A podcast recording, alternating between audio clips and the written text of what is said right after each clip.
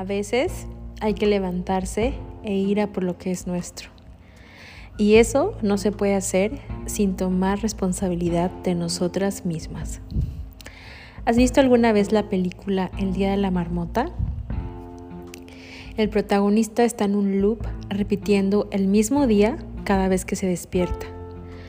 Cuando se da cuenta de esto, trata de sacar ventaja, pero también se da cuenta de que ciertas cosas siguen sucediendo tal y como sucedían los días anteriores, aunque las circunstancias fueran diferentes. Y lo más importante, seguía despertándose cada vez en el mismo día, el día de la marmota. ¿Sabes cuándo todo cambió? Cuando pudo ver su responsabilidad en la materialización de su vida y entonces hacerlo diferente. De verdad diferente.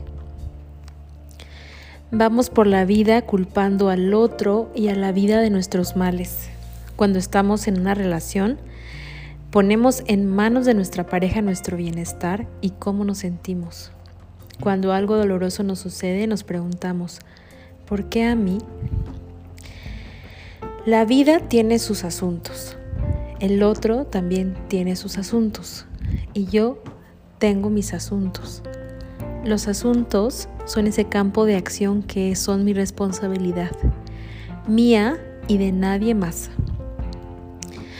Hasta que no me haga cargo de lo que me toca, la vida seguirá sucediendo ante mis ojos y me sentiré impotente, víctima e incapaz de hacer nada. Y te quiero contar cómo lo viví. La primera vez fue después de tres relaciones que terminaron en infidelidad, una tras otra.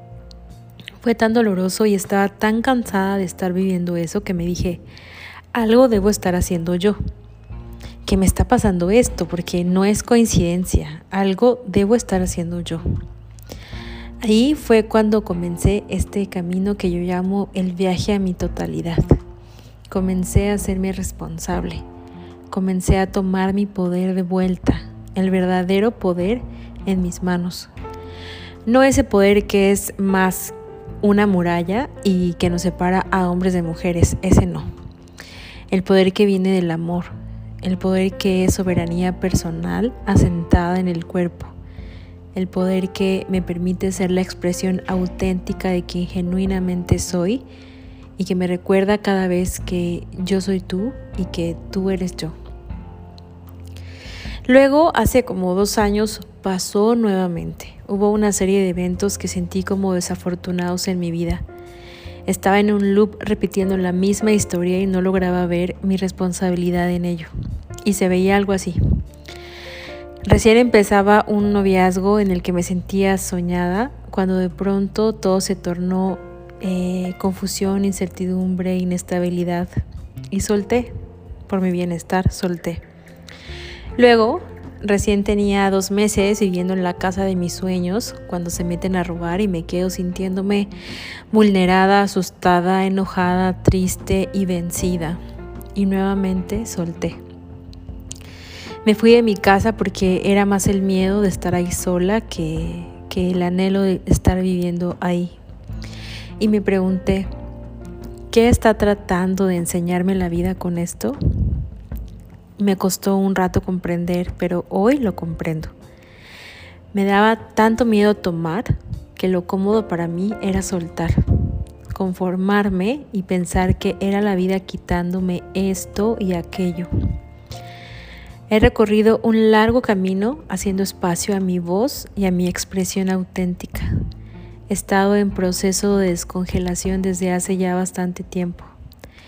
Viví tanto de mi vida callándome, invisibilizándome, con miedo de tomar, de pedir, de importunar, de mostrarme, que me daba miedo ocupar un espacio, tomar mi lugar en el mundo. Y cedía, siempre cedía y me hacía a un lado de mi propia vida.